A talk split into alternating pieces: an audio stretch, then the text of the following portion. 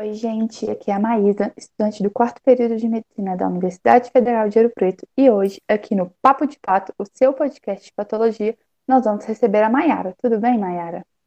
Oi, Maísa. Olá, ouvintes. Eu estou bem, e você? Maiara, eu estou ótima e agradeço muito por você ter aceitado o nosso convite. A Maiara também é estudante do quarto período de medicina e hoje ela vai participar é, complementando o nosso debate sobre os alimentos que mais causam alergia alimentar e também sobre o edema de glote. É, antes de iniciarmos, eu gostaria de dizer que o que vamos discutir aqui hoje foi fundamentado em referências bibliográficas, principalmente com base no Consenso Brasileiro sobre Alergia Alimentar de 2018. É, Mayara, é, você gostaria de dar início, falar um pouquinho sobre o nosso tema?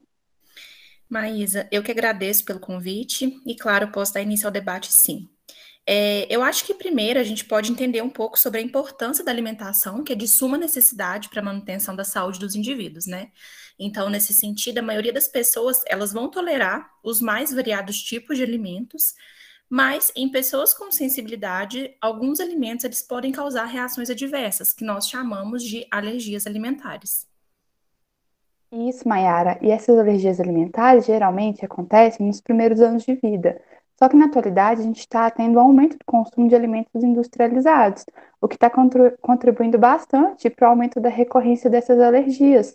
Então, essas informações né, relevam quanto esse tema que a gente trouxe no podcast vem se tornando uma questão de saúde pública, né, Mayara?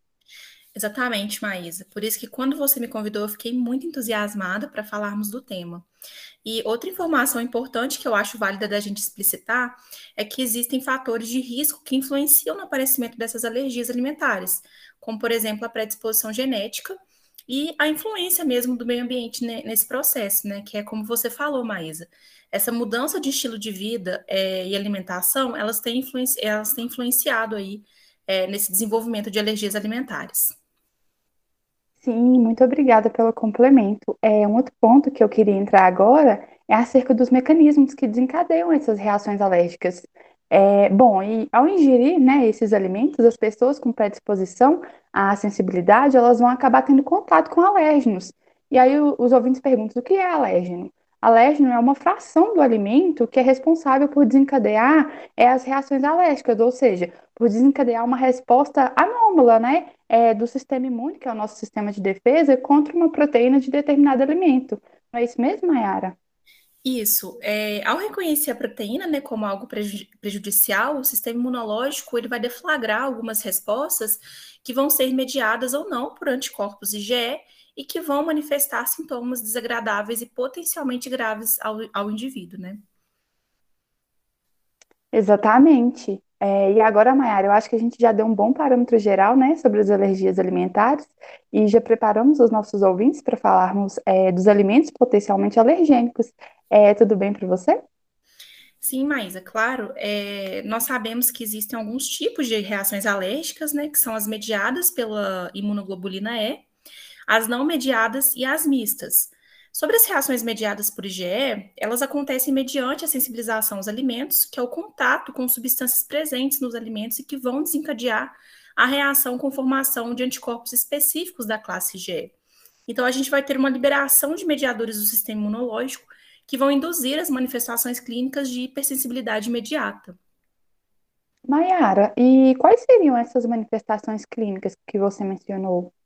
Nós podemos citar algumas manifestações cutâneas, como por exemplo a urticária, é, reações gastrointestinais, como vômito, diarreia, edema, que é o inchaço, né, e prurido nos lábios, prurido é a coceira, né. Nós também temos reações respiratórias, como broncoespasmos, coriza e edema de glote, e nos casos mais graves nós teremos reações sistêmicas, né, como a anafilaxia e o choque anafilático. Hum, entendi. E além dessa reação que você falou, a gente tem mais outras duas formas. É, quais que seriam essas formas? É, o segundo tipo que nós temos são as reações não mediadas por IgE, que é basicamente a mediação por células do sistema imune, como os linfócitos T. É, isso significa que o sistema imunológico ele identifica uma fração daquele alimento como um corpo estranho e que precisa ser eliminado pelo organismo. Esse tipo de reação alérgica surge em horas, dias ou semanas após a ingestão do alimento. E o terceiro tipo que eu citei são as reações mistas, que são as reações decorrentes do mecanismos mediados por IgE, que é imunoglobulina E, associados à participação de linfócitos T e das citocinas pró-inflamatórias. Nossa, muito interessante, Mayara. É, e falando, né, um pouco sobre esses alimentos que causam essas alergias, é, nós temos oito grande, grandes grupos, né, que são mais responsabilizados, é, que são, né, o leite de vaca, o trigo, o ovo, amendoim, peixes, os frutos do mar e aditivos, né? E aí eu pensei da gente falar um pouquinho sobre cada um desses grupos. É, você está com um tempinho para a gente conversar, Mayara? Claro, Maísa. Eu vou falando de alguns grupos e você vai me complementando, pode ser? Pode ser, eu acho que assim fica até mais dinâmico.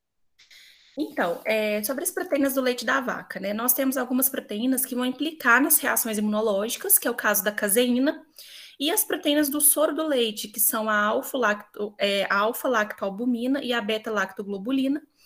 E um ponto legal de sabermos é que a alergia ao leite de vaca é quase exclusiva dos lactentes e da infância, né? Isso, e eu queria só lembrar que quem é intolerante à lactose, Mayara, não necessariamente é, vai ser alérgico ao leite, pois a intolerância, né, é causada pela ausência da enzima lactase nos enterócitos, que acarreta, né, na ausência da quebra da lactose, que é um carboidrato presente no leite. Ótima observação, Maísa.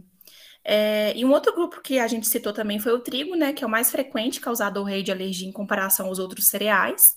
E o mecanismo das respostas alérgicas ao trigo está correlacionado ao inibidor da alfa-milase, que é um dos alérgenos com maior participação na alergia mediada por IgE. E, e, outro ponto sobre o trigo também é que o indivíduo com alergia a esse alimento não é portador de doença celíaca ou intolerante ao glúten. Sim, e só falando um pouquinho, né, sobre a doença celíaca, essa é uma enteropatia autoimune, né, em que após o contato com o glúten, o organismo ele gera uma reação imunológica não mediada pelo IgE, é, e o indivíduo acaba produzindo, né, anticorpos contra as células do próprio intestino. Exatamente, Maísa, é muito importante esclarecer essa questão. É, o próximo grupo que a gente pode citar é o ovo, que é um alimento muito comum na dieta do brasileiro e que possui componentes que desencadeiam a reação alérgica, e esses componentes são as glicoproteínas. É, e fazendo o panorama geral dos outros alimentos, para não ficar muito extenso, nós também temos pessoas que são alérgicas ao amendoim, por exemplo, a peixes e frutos do mar, que são mais frequentes em adultos, né? É, a gente vê muita pessoa aí que é alérgica a camarão, por exemplo, né? Sim, verdade, Mayara. Eu, inclusive, sou uma dessas pessoas alérgicas a camarão, né? E outros tipos de frutos do mar também. Pois é, Maísa. É, esse é um tipo de alergia que pode vir a desenvolver urticária, angioedemas, asma e também alguns quadros de anafilaxia com edema de glote. É o seu caso? Sim, Mayara, eu já tive alguma dessas manifestações. E também é importante a gente lembrar que qualquer alimento é, é passível, né, de causar alergia, mas isso depende muito de cada indivíduo e dos fatores de risco e também da predisposição que ele apresenta. E aí outros alimentos que também podem causar alergia são industrializados, né, que a gente já mencionou, que possuem aqueles compostos aditivos. Isso a gente pode até citar alguns exemplos desses aditivos, que são, por exemplo, os antioxidantes, os é, flavorizantes, os corantes, os conservantes e os espessantes. E apesar de ser raro, há pessoas que realmente são alérgicas a esses aditivos. Pois é, Mayara. E outro conceito bacana da gente falar também é sobre a reatividade cruzada, né? Que os alimentos, alimentos diferentes, eles podem induzir respostas alérgicas semelhantes no mesmo indivíduo. Exatamente. É, essas reações elas são muito importantes para a gente conversar aqui, porque elas possuem um padrão de ocorrência interessante que é quando duas proteínas elas compartilham parte de uma sequência de aminoácidos que contém um de determinado epítopo alergênico, sendo esse epítopo a menor porção de um alérgeno com potencial de gerar reação alérgica.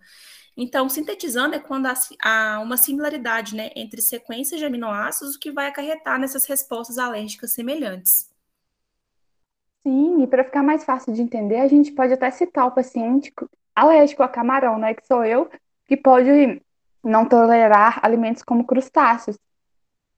Isso, Maísa. E outro exemplo também são as possíveis reações alérgicas cruzadas com é, pessoas que são alérgicas a castanha, sabe?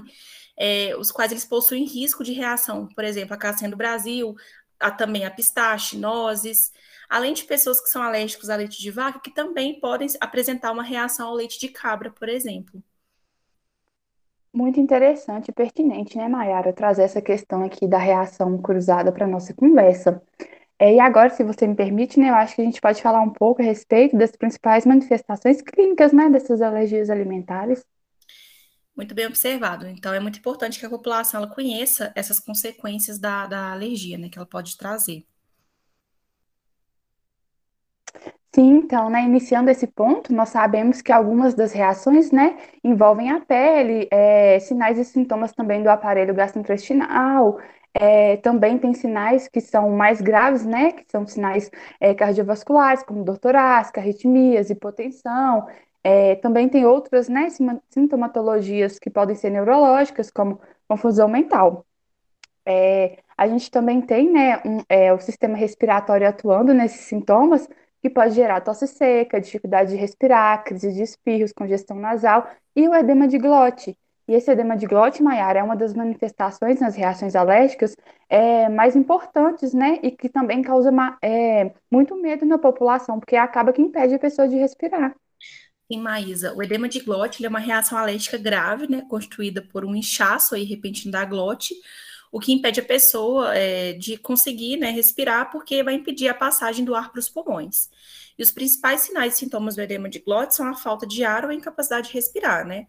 E outras manifestações alérgicas pode, podem revelar a falta de oxigênio no sangue. Pode dar edema na face, nos lábios, algumas placas vermelhas pelo corpo, e também as, as extremidades do corpo podem ficar cianóticas, né? Ou seja, elas ficam arroxeadas. Entendi, Mayara. E aí, como que o médico ele chega e diagnostica o edema de glote? É pelos sintomas clínicos mesmo, ou a gente faz, faz uma inspeção aí instrumental da glote. E após identificar, né, qual que é o tratamento? Bom, o tratamento padrão ouro é feito com a administração de adrenalina, né, que é uma droga que vai induzir a contração dos vasos sanguíneos e uma diminuição do edema. É, porém, a adrenalina, ela, apesar de ser muito eficaz, ela não é uma medicação muito simples. Então, ela vai, ela tem uma, um grande risco aí, né? E o tratamento dela é, feita, é feito com monitorização hospitalar. E também é importante a gente falar que a grande maioria dos casos de edema de glote tem rápida melhora com os primeiros cuidados, mas alguns poucos casos que não respondem ao tratamento ou onde esse atendimento inicial não é possível, pode requerer uma traqueostomia, por exemplo, a pessoa poder respirar. Entendi, Mayara. E existe uma forma de prevenir né, esse edema de glote?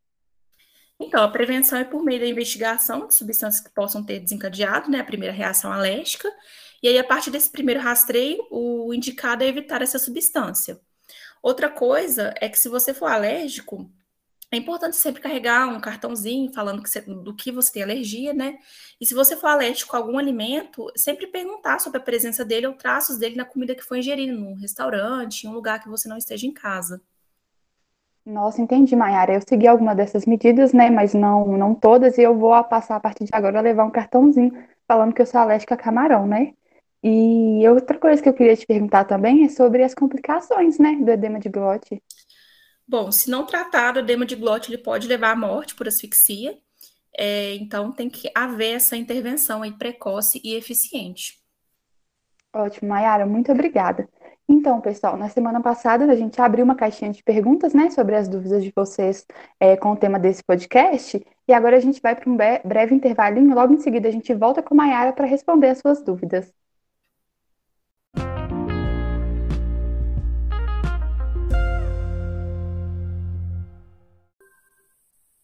Oi, pessoal, um Papo de Pato está de volta e agora nós vamos responder as dúvidas que vocês deixaram na caixinha de perguntas.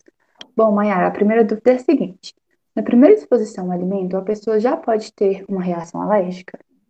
Sim, Maísa. É, Para apresentar uma reação alérgica, o indivíduo ele vai ter que ter tido algum contato prévio com o alimento, e, o que leva aí à sensibilização, né? E algumas vezes esse contato ele não ocorre por meio da ingestão. Ele pode ser por meio de contato com a pele, por exemplo. É, nós temos hidratantes e pomadas que contêm proteínas de alimentos em sua composição, e isso pode levar a uma sensibilização, né? E um outro adendo é que alguns alimentos, eles são ingeridos várias vezes antes do paciente apresentar essas reações. E outros, eles não necessitam de um tempo prolongado de exposição antes de desencadear esses sintomas da alergia. Entendi, Mayara, muito obrigada. A segunda dúvida é: alergia alimentar pode ser fatal? Sim. É, quando a alergia ela causa anafilaxia, né, principalmente em crianças de até 5 anos de idade, existem chances aí de óbito, se não forem prontamente atendidas, né? É, ainda que a adrenalina intramuscular seja administrada adequadamente no, no momento da reação, o paciente ele deve ser observado por algumas horas, porque tem a chance de apresentar é, recidiva da reação. Ótimo, Mayara. É, e a gente tem mais uma dúvida aqui. Alergia alimentar tem cura? Bom, alimentos como leite, ovo, trigo e soja, é, tipicamente iniciados na infância, né? Eles causam alergias que são mais passageiras, é, com a maioria perdendo alergia até cerca de 20 anos. Já alimentos como amendoim, castanhas, peixes e frutos do mar são passíveis de iniciar em qualquer idade e vão persistir aí por toda a vida. Ah, entendi. É, então, né, pessoal, essa foi a nossa última pergunta. Muito obrigada, Mayara, por ter topado participar desse episódio. Foi muito bacana. Eu que agradeço pelo convite, Maísa. Imagina. Pessoal, esperamos que vocês tenham gostado e aproveitado o nosso papo de hoje. Até o próximo Papo de Papo, de Pato, o seu podcast de patologia.